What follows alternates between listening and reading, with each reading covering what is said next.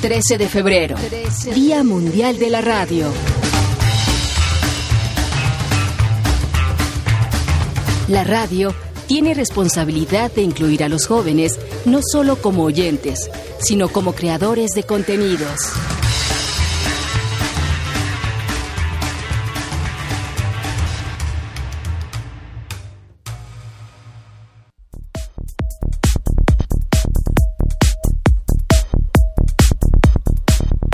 El 14 de enero de 2013, la Conferencia General de la Organización de las Naciones Unidas para la Educación, la Ciencia y la Cultura, UNESCO, aprobó la proclamación del Día Mundial de la Radio. Esto después de realizar un estudio en respuesta a la propuesta que hizo la Academia Española de la Radio de proclamar este día. La directora general de la UNESCO, Irina Bokova, propuso la fecha del 13 de febrero, día en que se creó Radio Naciones Unidas en 1946, para conmemorar el Día de la Radio. Los objetivos de la jornada son concientizar al público y a los medios de comunicación acerca de la importancia de la radio, alentar a los encargados de tomar decisiones, a crear y ofrecer acceso a la información a través de la radio, así como mejorar las redes y la cooperación internacional entre los organismos de radiodifusión.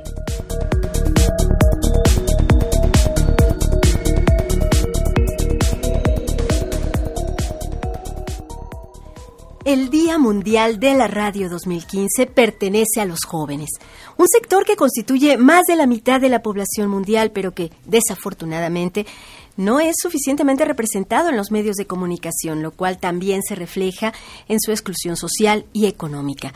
Por ello, nos unimos al llamado de Irina Bokova, directora general de la UNESCO, para aumentar la inclusión social de los jóvenes con el poder de la radio. Hoy Celebramos a la radio como medio y también es la oportunidad perfecta para reflexionar sobre la falta de voces jóvenes en las ondas radiales.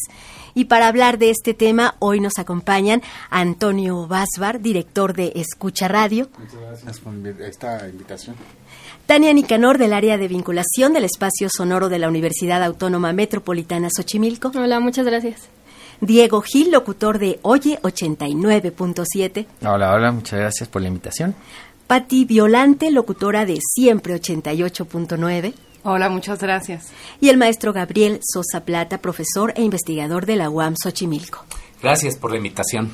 Bienvenidos, bienvenidos todos, todas. Estamos completamente en vivo conmemorando el Día Mundial de la Radio. También saludamos a Radio Universidad de Guadalajara en Ocotlán por el 107.9 FM que se está enlazando a nuestra señal en este Día Mundial de la Radio. Le invitamos, amable escucha, a que nos llame, comuníquese al 41 55 10 60. Participe con nosotros en este programa especial.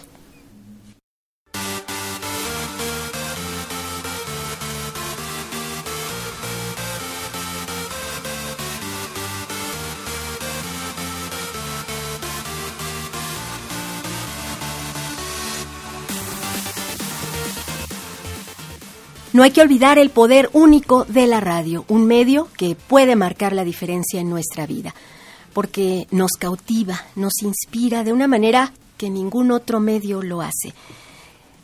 Muchísimas gracias por acompañarnos a nuestros invitados. Platíquenos un poco acerca de su experiencia. ¿Cómo fue que se integraron a la radiodifusión, a la radio, a un equipo de producción? Podemos empezar contigo. Que comiencen las damas. Que ¿A por qué me avientas, Diego? ¿Qué comience- pasó? comiénzale, Pati. Comenzaremos con Patti Violante, locutora de siempre, 88.9. Muchas gracias. Bueno, ya que fui elegida al azar por Diego Gil, queridísimo compañero de Grupo Asir, pues mira, mi experiencia en la radio fue muy mágica, ¿no? Clásico que cuando eres adolescente, ya no lo soy casi, por unos seis meses quizás, eh, es muy estresante saber a qué te vas a dedicar el resto de tu vida. Y yo tuve la fortuna de toparme con una cabina de radio escolar y fue amor a primera vista. Dije, wow, ¿qué es esto? Entré a lo que yo llamo la cajita mágica, ¿no? Una cajita de donde sale sonido que es divertido escuchar, pero yo creo que es mucho más divertido hacerla. ¿No? Tu experiencia me suena, me suena. ¿Verdad? Eso del amor a primera vista de pronto pareciera que es epidemia en todos ¿Verdad? los Que levante la mano el ¿Verdad que no. sí? Exactamente. Vamos a seguir entonces siguiendo la sugerencia de Diego Gil, con Tania Nicanor del área de vinculación de la UAM Xochimilco. Sí, eh, bueno, muchas gracias por la invitación.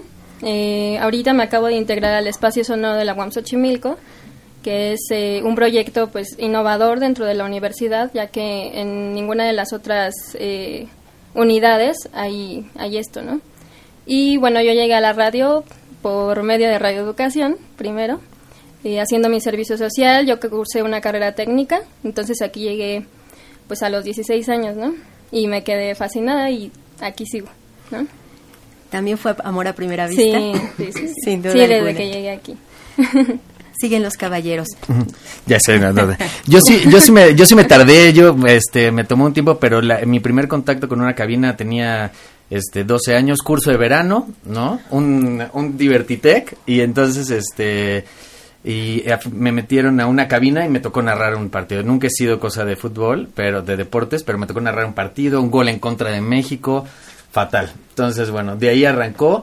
Después, 15 años, eh, le dije, mamá, mamá, quiero ir a una estación de radio y me ayudó a entrar a Stereo Rey de MBS.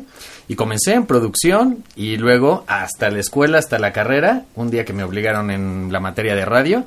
Y ya, tienen que buscar un locutor. Y dije, bueno, pues todos hicimos casting, ahí me quedé y de la escuela.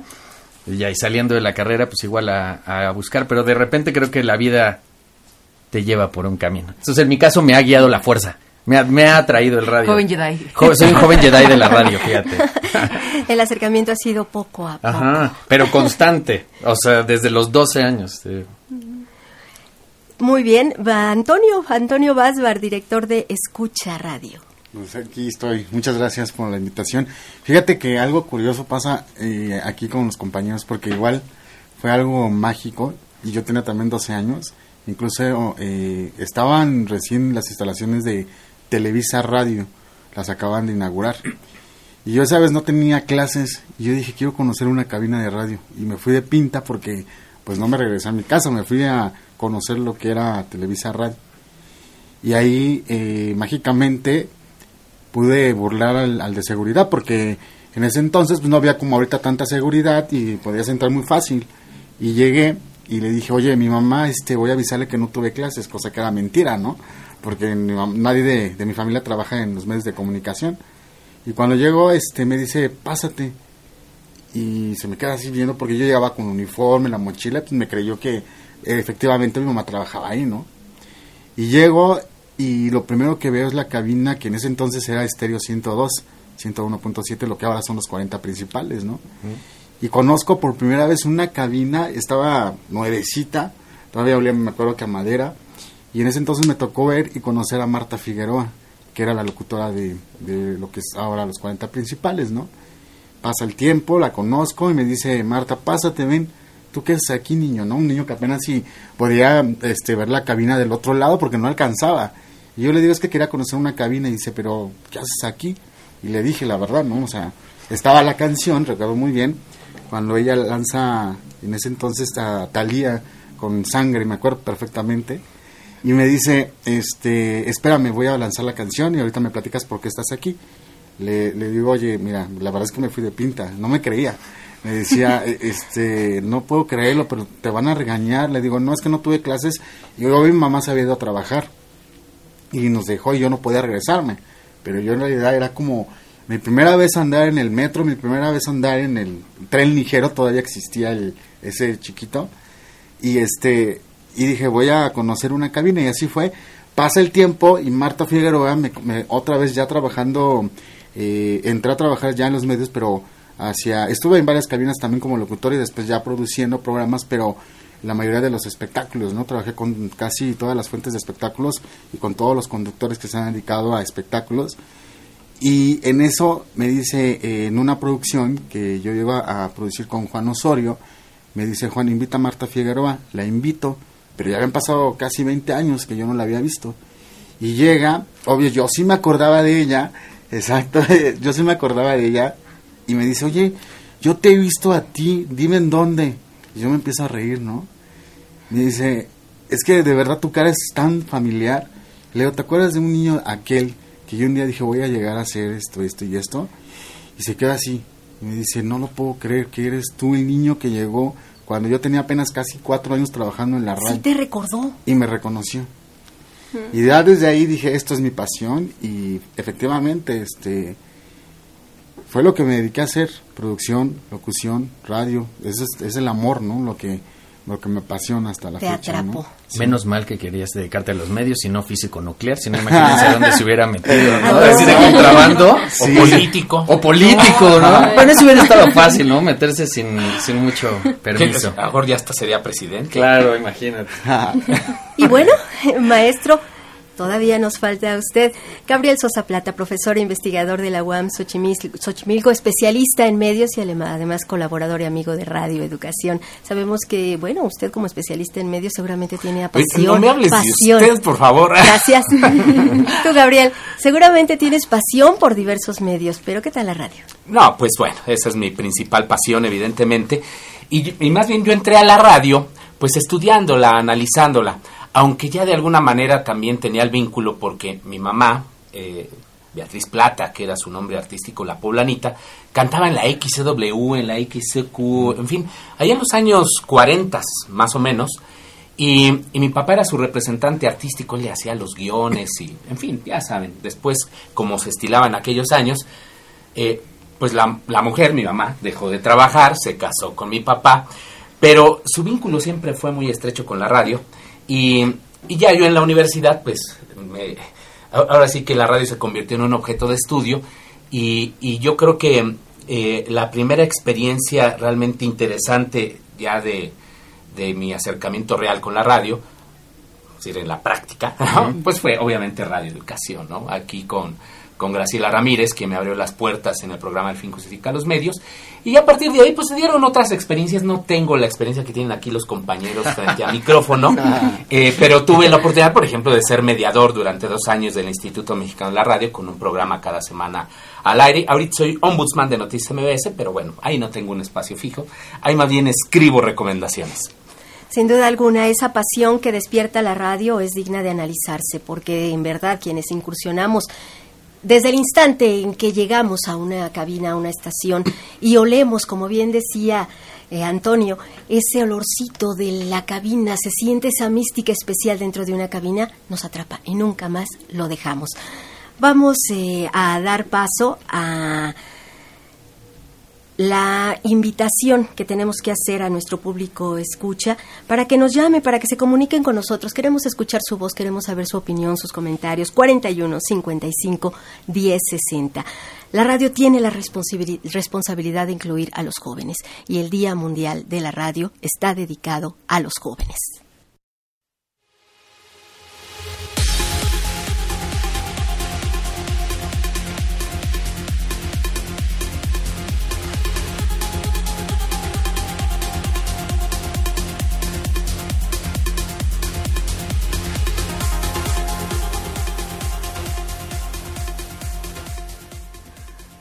Estamos conmemorando el Día Mundial de la Radio con la presencia de Antonio Basba, director de Escucha Radio, Tania Nicanor de la UAM Xochimilco, Diego Gil de Locutor Oye 89.7, Pati Violante, locutora de Siempre 88.9 y el maestro Gabriel Sosa Plata, profesor e investigador de la UAM Xochimilco. Los jóvenes, los jóvenes tienen que ser incluidos no solamente como espectadores de la radiodifusión, también tienen que ser productores, también tienen que ser creadores de contenidos. Este planteamiento es real en la radio mexicana. ¿Cuál es el panorama en este sentido? Maestro. Bueno, eh, ahora sí que yo estoy bendito entre los jóvenes. Eh, Nada, nada. sí, Somos por jóvenes. supuesto que Todos sí. Eso, es- eso está bien. El jóvenes de corazón, ¿no? Ajá. Eh, sí, eh, evidentemente los jóvenes más bien pienso que se han alejado de la radio y también la radio se ha alejado de los jóvenes. Yo creo que ha sido un proceso paulatino en los últimos años, producto de esta evolución tecnológica, de, pues todos lo sabemos, ¿no? Los dispositivos móviles, las tabletas, el acceso a Internet, que pues, pues los jóvenes, sobre todo estas nuevas generaciones, pues ya muchos de ellos han tenido este vínculo con todos estos instrumentos tecnológicos y no han tenido esa cercanía eh, con la radio. Esto explica las propias estadísticas que, reflejan cómo es de que eh, si bien es cierto que los jóvenes siguen siendo un, una audiencia muy importante para la radio, no son pues los mismos porcentajes que teníamos hace 5, 10, 15 o 20 años. Pero es un fenómeno incluso eh, general, ¿eh? Es decir, la radio está en un ambiente cada vez más, más competitivo y, tiene que hacer mucho, pues, como para mantener a sus, a sus audiencias. Eh, hace algunos días se, se, publicó un, un reportaje muy interesante en el periódico El Financiero que tenía de encabezado el play Liszt mató a la estrella de la radio. Y era un, un, conjunto de entrevistas con, finalmente, con nuestros locutores, ¿no? De cuando nosotros éramos más jóvenes, digo, hablo de mi generación, eh, Martín Hernández, Luis Gerardo Salas, ¿no? WFM, Rock 101, etcétera, etcétera. Pues bueno, ellos están ahí, ¿no? Es decir, siguen Luis Gerardo está en, internet, eh, sigue con Rock 101, ¿no? Con su proyecto, digo que lo revivió hace algunos años. Y, y, por ejemplo, este Hernández, pues, este, está en, w, claro, está en WFM. Y, y tiene razón, decía, bueno, dice, ¿con qué nos estamos encontrando?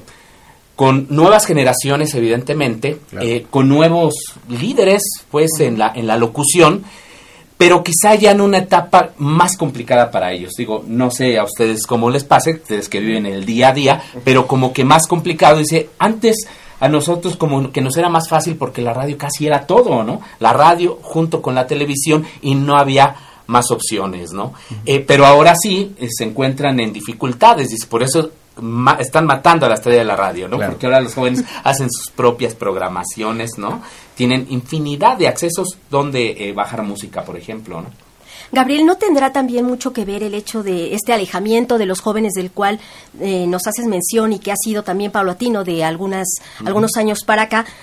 reforzado además por la incursión de los jóvenes a otros medios digitales, al Internet y demás, este alejamiento no tendrá que ver también con una disminución en la oferta por parte de los medios tradicionales de radiodifusión, los espacios tradicionales de radiodifusión hacia el público juvenil?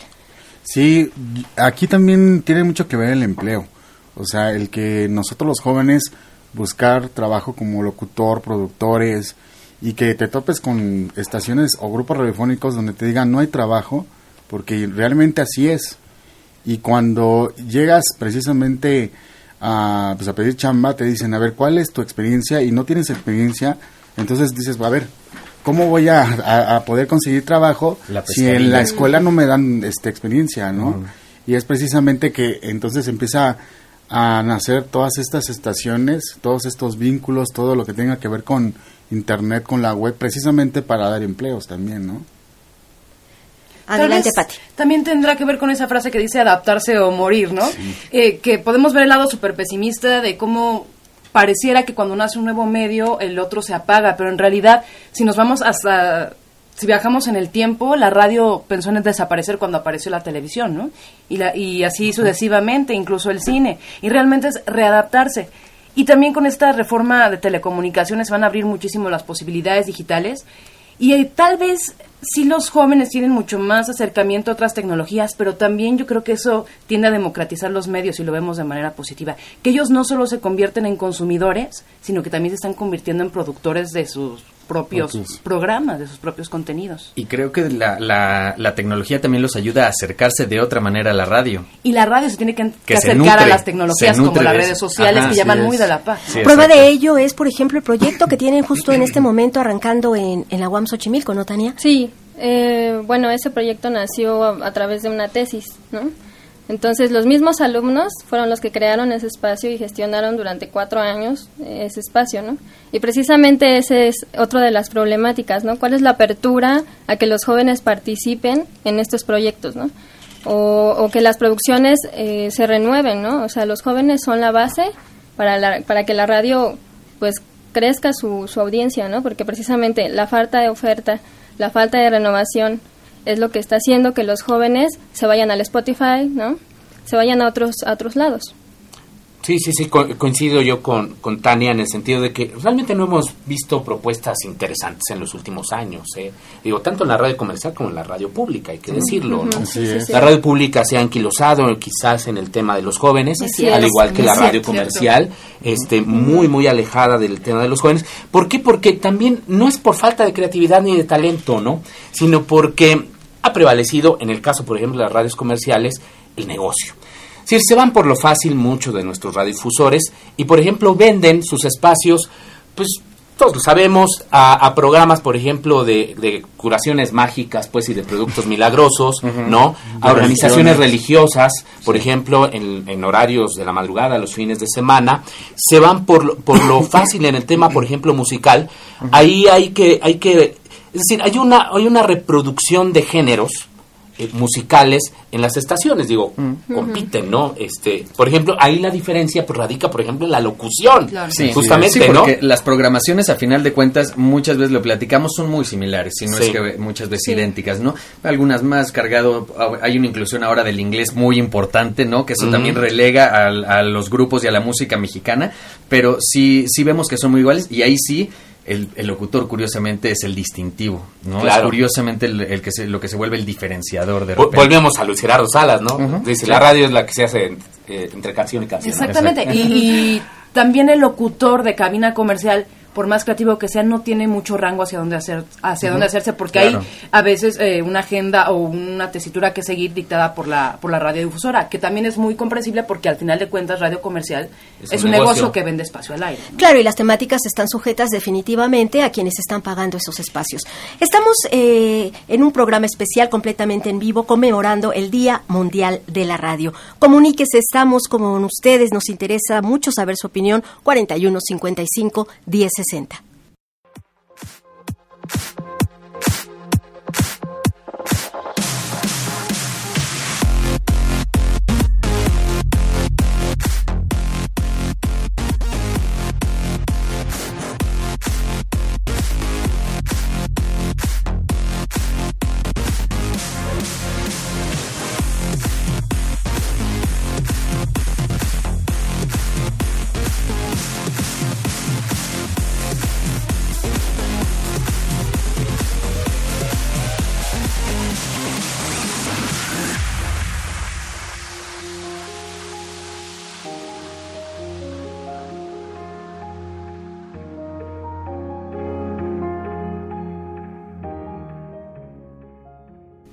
Estamos de vuelta con ustedes. Nos encontramos celebrando el Día Mundial de la Radio. Antonio Vázbar, director de Escucha Radio, está aquí con nosotros. Tania Nicanor, de la UAM Xochimilco. Diego Gil, locutor de hoy 89.7. Pati Violante, locutora de siempre 88.9.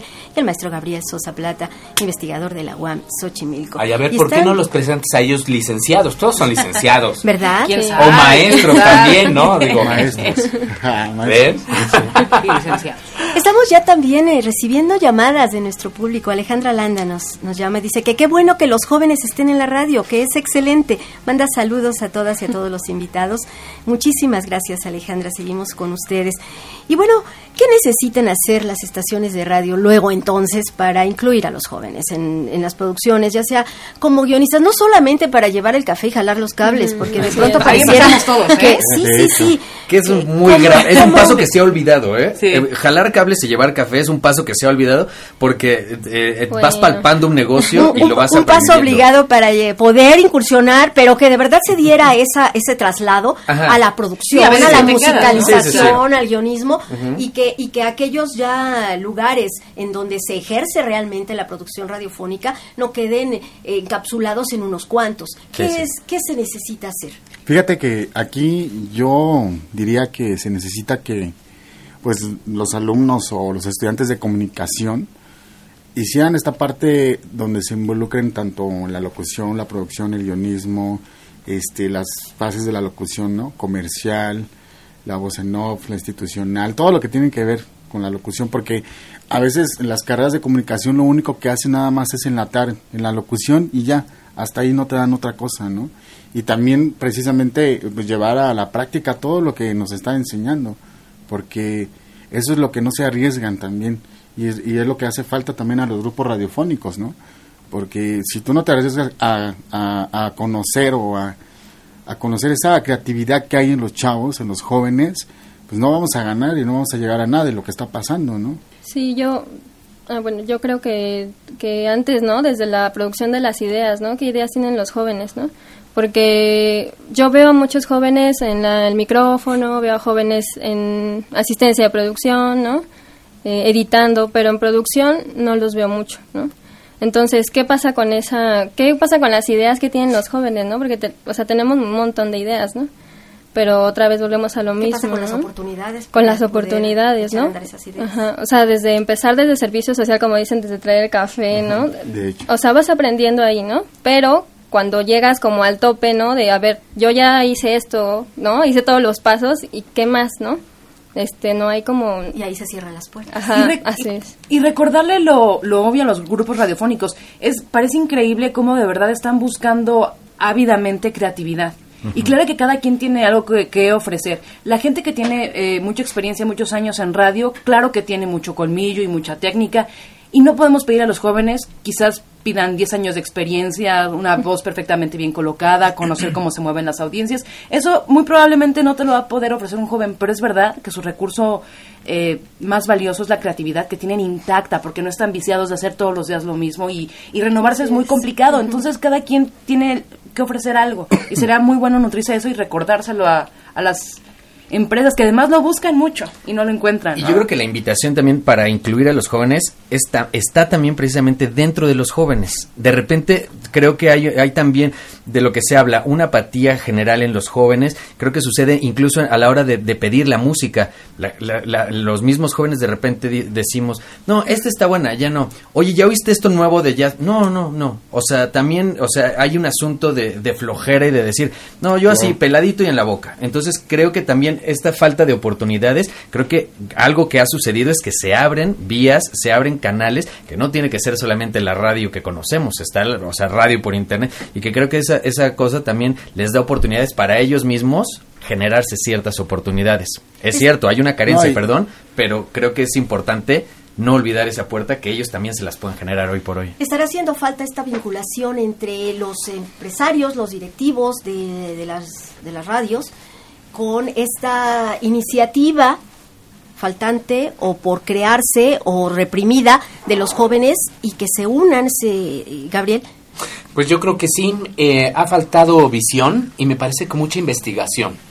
Eh, porque algo que adolecen nuestros radiodifusores en general, y hablo también de quienes son los directivos de algunos medios públicos, es de que no hacen la suficiente investigación, es decir, no conocen a los jóvenes. Esa es la realidad, las ven nada más como eh, consumidores, pero no los ven como ciudadanos, como usuarios y como eh, participantes eh, eh, que podrían enriquecer obviamente a este fabuloso medio de, de comunicación.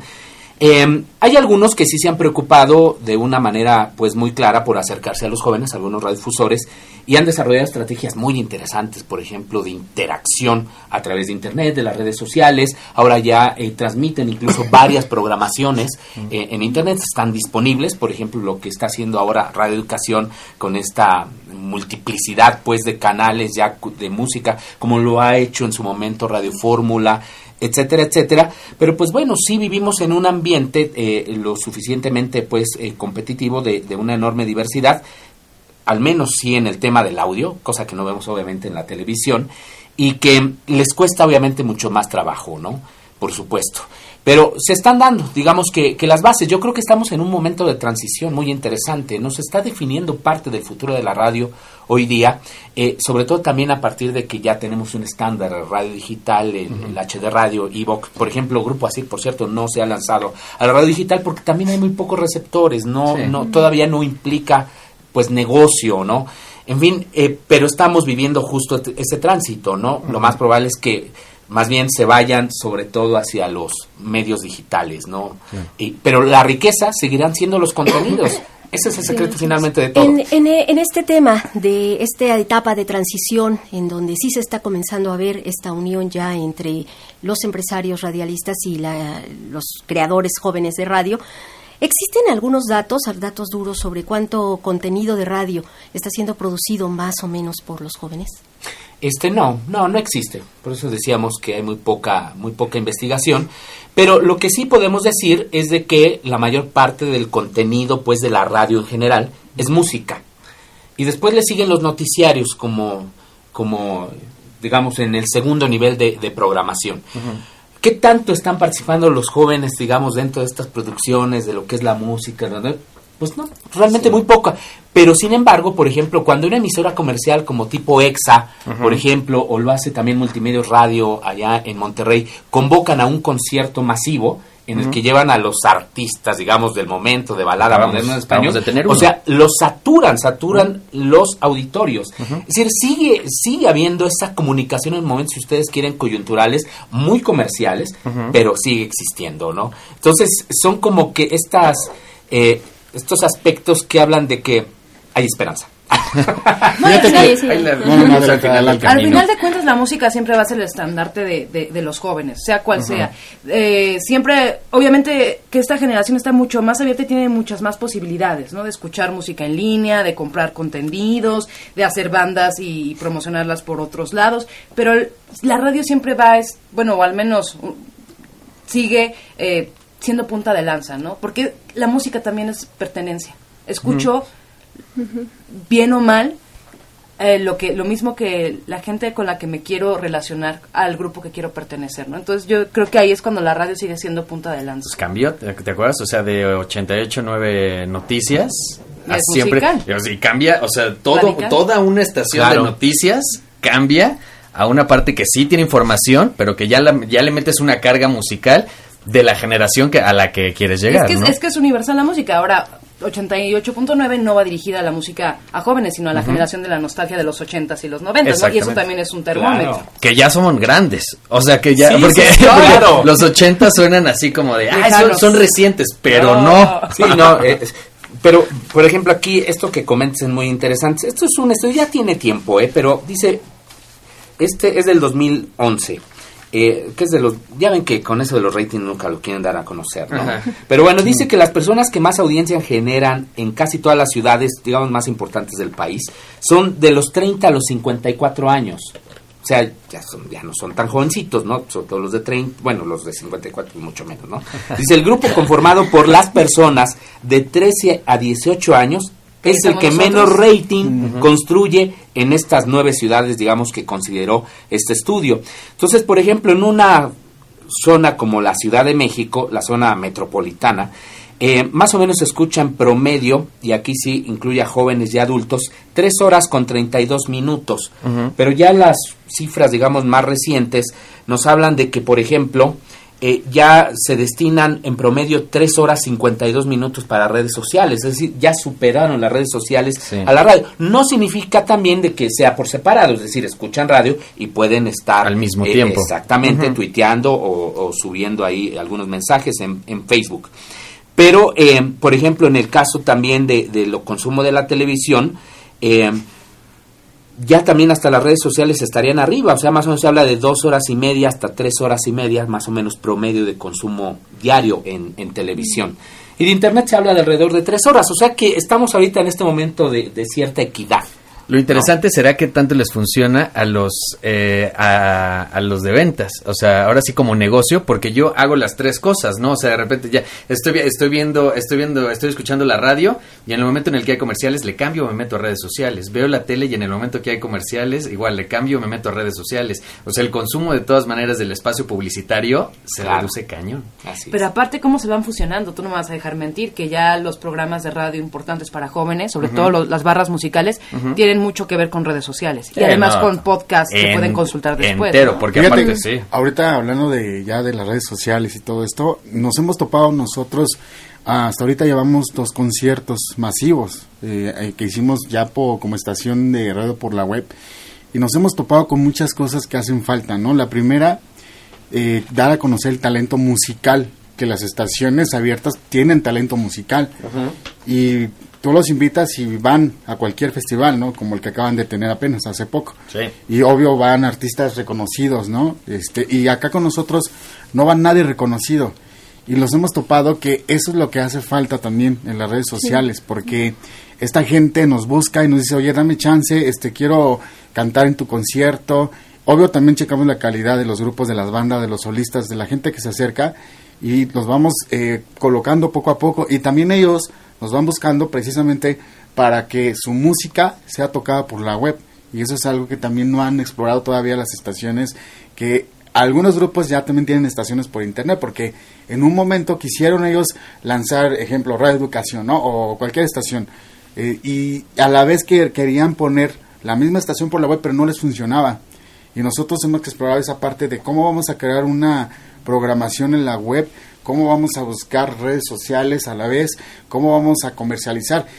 Y ahora nos topamos con este año con ventas de que, por ejemplo, hemos ido con marcas y nos dicen, ¿sabes qué? A mí me interesa ahora la web, ya no me interesa soltar dinero a estaciones eh, de radio abierta MFM, porque ya no es lo mismo. Y ahora vemos todas las redes sociales atacadas en Facebook, Twitter, este, todos estos eh, eh, grupos donde la gente ahora está precisamente ahí al 100, ¿no? Y hay que tener cuidado porque saturan, porque de repente y, una saturación eh, de publicidad en redes sociales hace el cambio en redes sociales. Yo creo que ahí también tenemos que hacer un eh, especial énfasis en el equilibrio, en el equilibrio que también tiene que ser de pronto eh, puesto en marcha a partir de las propuestas de los jóvenes, qué es lo que les está interesando realmente, más allá de la publicidad, más allá de las ventas, qué es lo que a ellos les está interesando poner en los medios de comunicación, a través de la radio, por supuesto, sea MFM o a través de las, de las radios digitales. Muy bien, estamos eh, también recibiendo llamadas por parte de nuestros Radio Escuchas. José Luis Zúñiga de la Venustiano Carranza nos dice felicito a Radio Educación. Hoy se enteró, gracias a este programa, que es Día Mundial de la Radio. Él aún conserva su radio, la radio con la que escuchó por primera vez. Qué eh, imagínense. Invita a los participantes en esta mesa a seguir haciendo radio con buenos contenidos. Eso es muy importante de pronto. ¿Qué contenido les están interesando a los jóvenes? Sí, por supuesto que la música es punta de lanza, por supuesto. Es un gancho para es El gancho, ¿eh? pero más allá de ello, por mm, ejemplo, vemos la propuesta que están haciendo en la UAM y que está surge por parte de jóvenes, son inquietudes de los jóvenes y en muchos otros espacios, incluso también comerciales, estamos viendo que hay una inquietud por parte de los jóvenes de incursionar nuevos contenidos. No, y aparte son nuevos ámbitos, ¿no? O sea, por ejemplo, allá escuchamos eh, arte sonoro, ¿no? ¿En dónde se escucha arte sonoro? En la radio. ¿Quién pone? en Radio Educación. En Radio Educación, en, en las radios públicas, ¿no? Es donde más, pero hasta dónde llega, ¿no? Allá en el espacio sonoro precisamente era la preocupación. ¿Qué está pasando con el sonido que este que estamos escuchando el paisaje sonoro de México? Vamos a incursionar ahí en otro tema, que es el tema del compromiso en cuanto a la gestación de contenidos. Raúl Ruiz Rulo eh, nos dice que le dicen los amigos desde Coyoacán. Saludos a los invitados, especialmente Antonio. La radio es muy importante para estar informados y entretenernos. Agradece la presencia de Antonio en este programa. Ah, muchas ah, gracias. Un saludo. Fan. trae porra, trae porra. Ah, Guadalupe Escalante de la Moctezuma, los jóvenes son inteligentes, activos, pero se preocupan por lo que pasa en su país. Hay ejemplos interesantes como Yo Soy 132, los Politécnicos, pero ¿qué se necesita? ¿Qué se necesita? Es una pregunta para incluir sus preocupaciones en los contenidos. Volvemos al tema de los contenidos, una preocupación de los escuchas. Vamos a hacer una pausa, regresamos con más de este tema, si así les parece.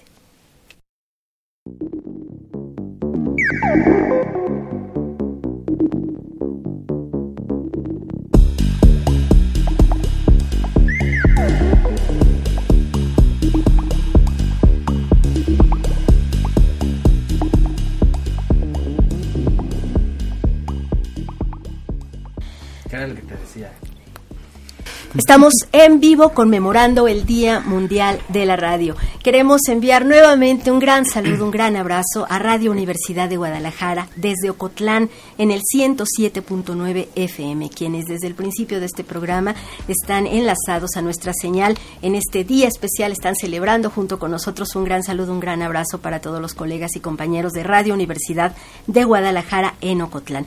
A nuestro público Radio Escucha le invitamos a que se comunique con nosotros 4155 1060. Y bueno, quedó en el aire una pregunta acerca de de los contenidos. El compromiso, los intereses, además, las nuevas inquietudes respecto a qué contenidos quieren los jóvenes en la radio y además ellos generarlos.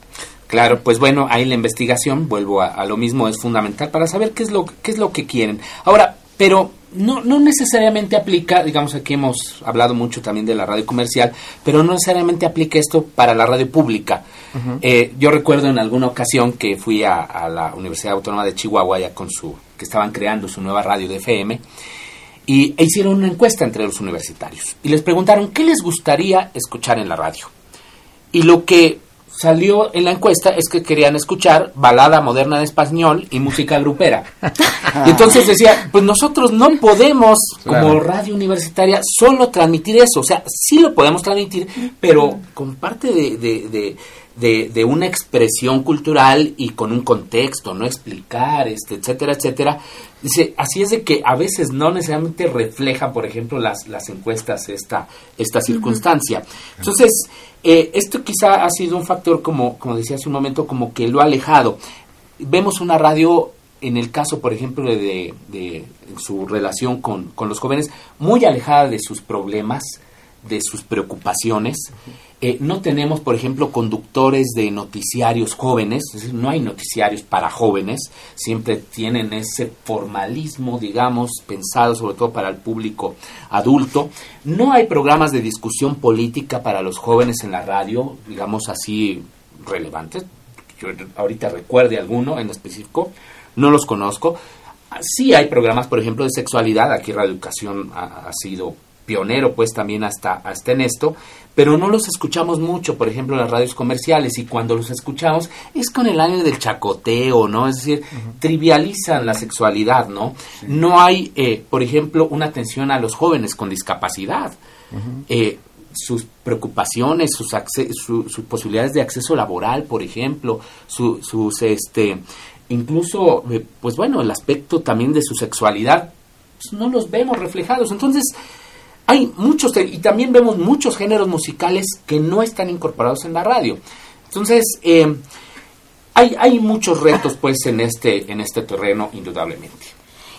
¿Será que es importante que radiodifusoras como Radio Educación, radiodifusoras públicas, radiodifusoras con eh, contenido social, radiodifusoras culturales, educativas, de pronto sean nuevamente punta de lanza en, el, en la búsqueda de espacios, de eh, rescatar espacios para los jóvenes y de además de ser guía para la generación de mm, iniciativas por parte de los jóvenes, es decir, invitarlos a que echen a andar sus propuestas y sus proyectos. Hará falta esa Totalmente. Sí, sí, sí, sí, bueno. sí aparte puedes, espacios. puedes ver eso en la radio por internet, ¿no? ¿Cuántos -huh. chavos están haciendo radio por internet, claro. ¿no? Ahorita me viene a la mente de, al respecto de lo que decía uh -huh. Gabriel, de eh, qué programas de análisis hay, ¿no? Este, de noticias de lo que está pasando. Regeneración Radio, ¿no? Por ejemplo, que está en el SSH Vallejo. Cuando lo del 132... ¿En sí, en Internet. Uh -huh. ¿no? Cuando lo del 132, este, las marchas que hubo, que pasó, ellos eran los que andaban cubriendo, ¿no? Y eso se me hace una labor pues muy este admirable, ¿no? Por parte de los no, jóvenes. Y que nadie hace afuera. Y es prueba clara de que sí hay un interés por parte de los sí. jóvenes de incursionar en claro. nuevos contenidos sí, que no nada es. más sean la música comercial. Entonces ahí hace falta un espacio receptor de esas inquietudes para que les dé cauce. Tan lo necesitan que ellos lo pidieron. Recuerdo la marcha que hicieron a Televisa Chapultepec, ellos pedían espacios ah, sí. en los medios y tuvieron que abrirlos. Tal vez, obviamente, una agenda como muy tratada con pinzas, que, que se entiende, y también la, la trivialización. Hay que entender que las generaciones cambian. Y yo he tenido la oportunidad de estar muy cerca con los jóvenes en docencia, y me encanta su creatividad, pero también entiendo que trivializan ciertos temas algunos sectores. ¿Por qué? están viviendo momentos muy difíciles que tal vez nosotros no vivíamos. Yo me acuerdo cuando yo era adolescente hace seis meses. Y, o sea, yo no tenía tantos problemas para salir de mi casa, ¿no? O, o tal vez nosotros somos sí, niños claro. que crecimos jugando en la calle sin mayor problema, ¿no? Sí, te dicen, te has vuelto esclavo de los papás de los smartphones, pero no, Exacto. es que antes no tenían las preocupaciones ni siquiera los papás que tienen ahora, ¿no? no o sea, ahora sí necesitan están también. muy relacionados de muy cerca, sobre todo en, en, sectores bajos, con el crimen organizado, uh -huh. con no poder salir, con un nivel de violencia que, que nosotros no estábamos acostumbrados. Y yo entiendo y platicando con ellos que trivialicen. Porque si tú estás hablando de un tema sumamente fuerte, que además es muy cercano, yo creo que puedo entender que hablemos de, de lo que está pasando en Medio Oriente o, el terrorismo en París, que lo hablemos con seriedad. Y quizás cuando se acerca algo, algo que le pasó a mi vecino o algo que pasó en mi colonia, empiezo a hacer bromas y empiezo a no tomármelo en serio porque sería muy fuerte y creo que por eso los jóvenes tienden a trivializar ciertos temas. Y esto también tiene que ver mucho con las necesidades, las necesidades de, de los escuchas.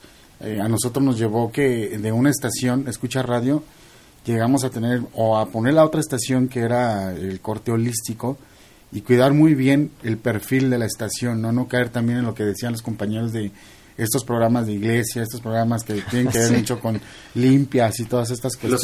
sorteos ¿no? de... También. ¿no? Adivina la palabra.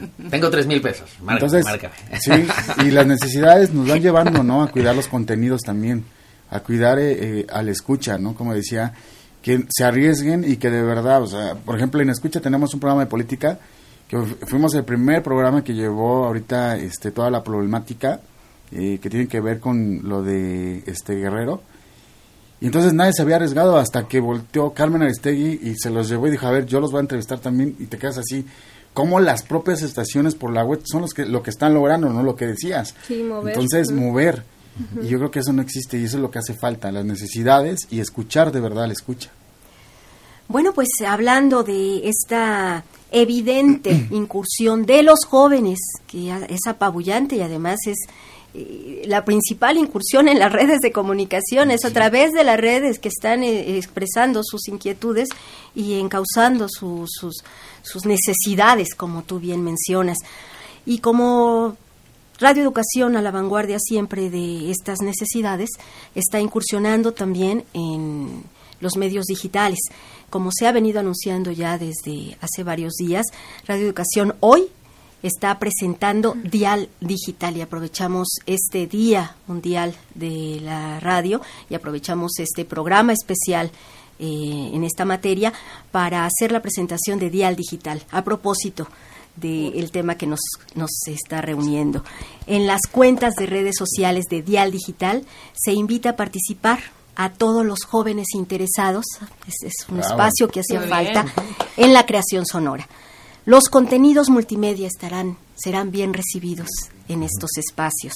La música, por supuesto, y también eh, las propuestas en general, la creatividad, las necesidades, las inquietudes que los jóvenes tengan serán bienvenidas en Dial Digital, la radio en todas sus vertientes. Se fomentará la multiplicación de plataformas de distribución de contenidos, así como la participación de las nuevas audiencias productoras. Esa es la intención de Dial Digital. Esta es la propuesta de nuestra emisora, esta es la respuesta a justo lo que estamos hablando, estas necesidades, radioeducación pionera como siempre y punta de lanza en estas en estas inquietudes para incluir a los jóvenes en este medio para incluirlos además de manera eh, como ellos lo están requiriendo no como nosotros crea- creamos que lo requieren sino como ellos lo necesiten. El espacio ahí está los foros ahí van a estar se invita a la juventud a que participen a que le entren. Y bueno, a través, por supuesto, de sus públicos, aquí a nuestros compañeros, eh, colegas invi- invitados, por supuesto que queremos eh, transmitirles esta invitación para que a su vez ustedes la hagan llegar a sus públicos, eh, porque nuestra emisora, nuestra emisora está preocupada por la voz de los jóvenes. Y ese es un esfuerzo que hace Radio Educación. A partir de hoy se presenta Dial Digital. Yo pregunto, antes de dar paso al, al siguiente puente, al siguiente, a la siguiente pausa, ¿qué otros esfuerzos como consecuencia de este podrían darse? La pregunta de los 64 mil. La pregunta de los 64 mil dólares, ¿no? Sí.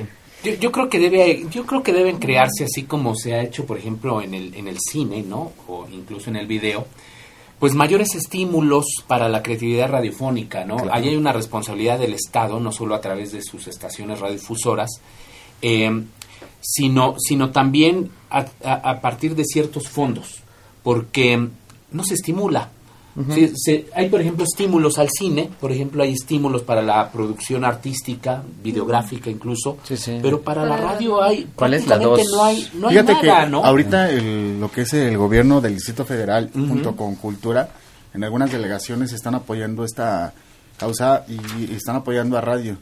Entonces también entrar por ahí. digamos, a la radio Sí. por internet en este caso, ¿no? Sí, exacto. porque lo que estamos viendo, a partir de lo que ustedes estaban platicando, eh, eh, sobre todo tú, Antonio, eh, en este terreno, es de que sí estamos viendo un alejamiento, es decir, de la radio abierta, AM y FM, con respecto a estas nuevas expresiones digitales, ¿no?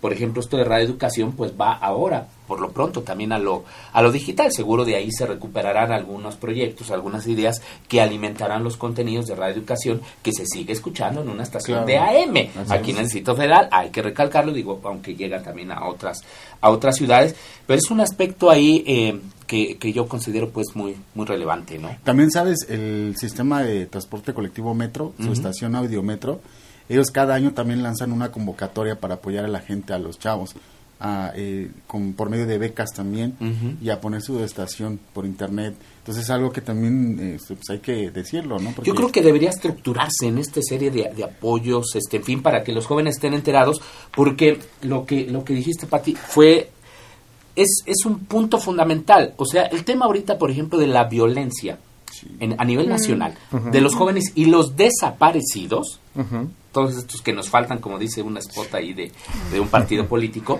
bueno, estos están en el rubro de los jóvenes. Claro. O sea, los jóvenes están viviendo eh, violencia, marginación laboral, están viviendo marginación social, Claro. están viviendo agresión, eh, falta de oportunidades y la radio puede ser un vehículo de integración obviamente fundamental, Claro. así como otras actividades evidentemente, pero la radio es un Así. vehículo mágico también en este Así, terreno. ¿no? así Mucho como se puede así hacer. como peligroso.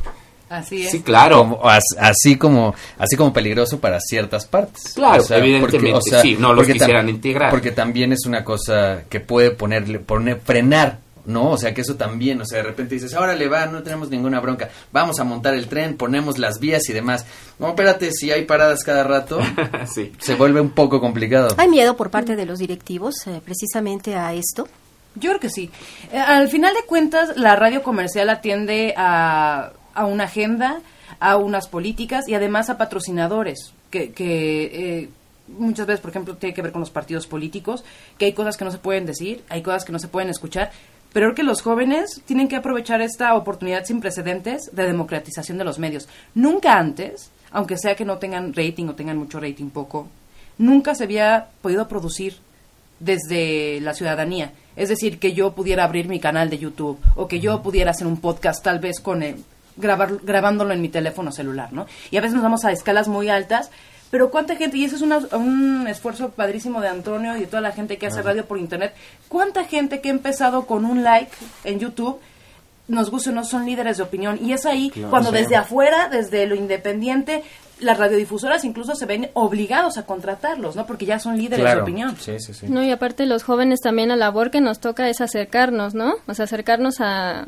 pues a la radio pública, a la radio comercial, ¿no? Que es un poco más difícil, creo yo. Pero creo que esa es nuestra labor, estar ahí, ¿no? Y eh, también coincido con Gabriel, es un... eh, bueno, yo, yo fui maestra en un taller de radio que se hizo, entonces me pude dar cuenta de, de la dimensión que tiene la radio, ¿no? O sea, niños de secundaria que entraron sin ningún interés en la radio, este, a través de una estación que tenían por internet, este, se abrieron muchos eh, puentes de comunicación hasta de mí con ellos, ¿no? O sea, como de generación a generación, ¿qué se puede hacer, ¿no? En ese sentido, bueno, también entonces los jóvenes tienen un enorme desafío. Que, y, y- y no solamente estamos hablando de compromisos por parte de los empresarios y de los espacios públicos de radiodifusión, que sin duda alguna lo tienen, sino también un compromiso y un reto y un desafío del, por parte de los jóvenes para incursionar, involucrarse, participar y abrirse camino en estos terrenos.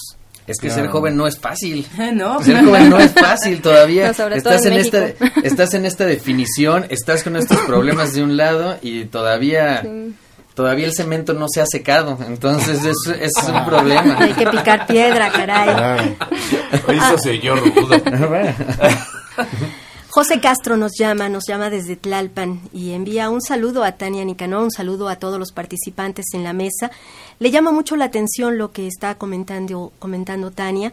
Dice que trabajaron juntos en un programa para jóvenes. Te envía saludos. Sí, muchas gracias. Tiene porra, ¿eh? También. a mí, Tania. Y bueno, ya que estamos incursionando en el tema de los desafíos, precisamente vamos a, a, a como a plantear como ya manera de, irnos acercando al final de esta conversación, ¿cuáles son los retos los retos o a manera de, de, comenzar a sondearlos, porque, ay, caray, me imagino que el mundo de retos es amplísimo. Pero bueno, como un ejercicio de planteamiento, ¿qué desafíos están, están teniendo los jóvenes que quieren incursionar en la radio? Pues yo creo que en primer lugar, eh, hacerse responsables porque pueden por primera vez ser creadores sin que sin que alguien realmente les abra las puertas. En primer lugar, atreverse a hacerlo, ¿no? Y además eh, pues tratar de picar piedra porque a veces las puertas que se abren en radio comercial son pocas y además tienes que tener tú la capacidad de adaptarte porque siempre hay una agenda predictada desde antes, ¿no? Entonces no puedes decir necesariamente lo que tú quieras, ir adaptándote a las circunstancias también. ¿Qué tienen que hacer los jóvenes? Su desafío. Yo creo que los jóvenes tienen que eh, encontrar esta, esta generación de oportunidades también. Creo que ellos hay que también quitarse un poco las cadenas que los grandes les han puesto, que los grandes les enseñamos porque desde la escuela los encajonas y les dices, cuando llegues a una estación comercial, haces esto, haces el otro y demás. Entonces creo que abrir esa mente, eh, incluso estando en la misma escuela, cuestionarse siempre si la manera en la que estás aprendiendo es la correcta, si la manera en la que estás haciendo radio una vez que arrancas es la correcta siempre estarse reinventando y generarse oportunidades hoy con tantos eh, canales que hay, creo que es algo fundamental. Antonio. Pues eh, yo siempre he dicho que aquí no importa si tienes bonita voz o no. Lo importante es que lo sepas hacer y que de verdad tengas corazón para acercarte al micrófono, porque al final el micrófono es el poder y es un poder eh, que tú destruyes o haces feliz a la gente, ¿no? Y aquí yo recomiendo que se junten los jóvenes que hagan una estación, no sea por internet, por lo que sea, pero que lo hagan, porque además a futuro ellos pueden dar empleo, entonces eso es importante, ¿no? Eh, Tania. Bueno, yo creo que el reto es eh, de los jóvenes, pues seguir eh, renovando, ¿no? O sea, seguir aportando nuevas ideas, nuevas formas de hacer radio, porque ya la radio no se hace como antes, ¿no? Ya hay nuevas formas. y bueno, también creo que es, que es misión de las radios, eh, mejorar la condición de los jóvenes que ya están dentro de la radio, ¿no? Porque pues muchas veces las oportunidades, o tanto de salarios, ¿no? Como de creación, pues también están un poco limitadas, ¿no? Entonces también, o a veces te ves en, la, en el conflicto de hacer radio, que es lo que te gusta, o meterte a hacer otras cosas porque no te alcanza el sueldo, ¿no? Entonces, ahí está. También. Cierto, cierto. Gabriel, bueno, yo, yo, en mi caso la, la recomendación es a, a, los jóvenes es de que escuchen mucha radio de entrada, de que la conozcan, se empapen de ella, se familiaricen de ella, porque a veces, y se los comento, ya llevo muchos años eh, dando clase, los alumnos llegan con proyectos los más novedosos que se pueden imaginar del universo, pero ya ha habido, anterior a ello, 10 millones de experiencias similares, ¿no? Sí, ¿por qué? Porque no la escuchan la radio, entonces quieren hacer radio sin escuchar radio. Segundo lugar, estudien a la radio, estudien, pónganse a estudiar, hablen bien, mm. escriban bien, comuníquense a través de la radio bien. Yo creo que ahí está parte fundamental y que quieran al medio. Si no lo quieren, si es nada más como para que me escuchen mi bonita voz y, yo me tome una selfie y la suba a las redes sociales, eso no, definitivamente no. Ya tiramos la que Hay una necesidad, obviamente, de comunicar y de que puede ser un instrumento de movilización política, un instrumento de socialización, un instrumento cultural, un instrumento de ideologización, este, de lo que quieran. Pues un arma que en efecto puede ser muy poderosa, pensando sobre todo siempre en el bien común. Sí, así. Bueno, pues eh, vamos acercándonos al final de este espacio, de esta conversación. El tiempo siempre tirano nos reduce nos reduce las oportunidades de seguir charlando. Pero quiero comentar antes de dar paso ya a nuestras despedidas que Dial Digital a partir de hoy es parte de Radio Educación. Son ocho servicios. Ocho servicios digitales eh, a lo largo de los siguientes meses. Esta emisora, a través de su programación, estará dando a conocer, promocionando entre nuestro público y, todos los que nos quieran, eh, que se acerquen a nosotros y los que nos quieran seguir, estará promocionando cuáles son estos ocho servicios. Por lo pronto, sabemos que en Twitter la información puede ser seguida desde arroba dial-digital mientras que en Facebook el perfil puede ser buscado como dial-digital o directamente en la siguiente liga https dos puntos diagonal diagonal www.facebook.com diagonal Dial Digital. Esto es Dial Digital en Radio Educación. Muchísimas gracias por su presencia. Agradecemos que hayan estado con nosotros compartiendo su experiencia, sus ideas. Antonio Basbar, director de Escucha Radio. Muchas gracias por la invitación. Tania Nicanor, del área de vinculación del espacio sonoro de la Universidad Autónoma Metropolitana Xochimilco. Muchas gracias. Diego Gil, locutor de Oye 89.7. Muchas, muchas gracias. A ver, ¿cómo le haces allá en Oye? Sí. En, eh, ¿Sí? no sé, digo. Yo soy Diego Gil y estás en Oye 89.7 uh, Pati Violante, locutora de siempre 88.9. Que le haga, que le haga, que le haga, que le haga también. Hazle. Pues yo no sé porque yo no hago mucho, pero agradezco mucho la invitación y abrir estos espacios. Gabriel Sosa Plata. No, muchas gracias por la oportunidad de estar aquí con los jóvenes. Gracias a ustedes. Nos despedimos también de Radio Universidad de Guadalajara en Ocotlán por el 107.9 de FM que se enlazó a nuestra señal en este Día Mundial de la Radio.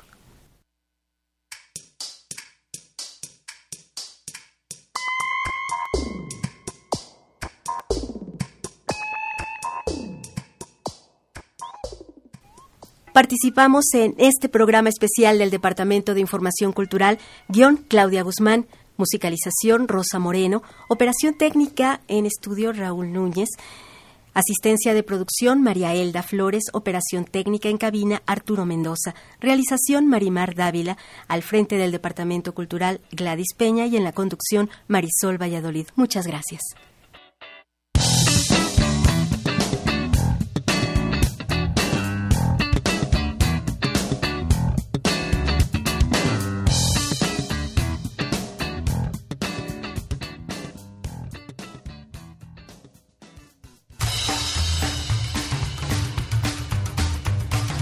13 de febrero, Día Mundial de la Radio.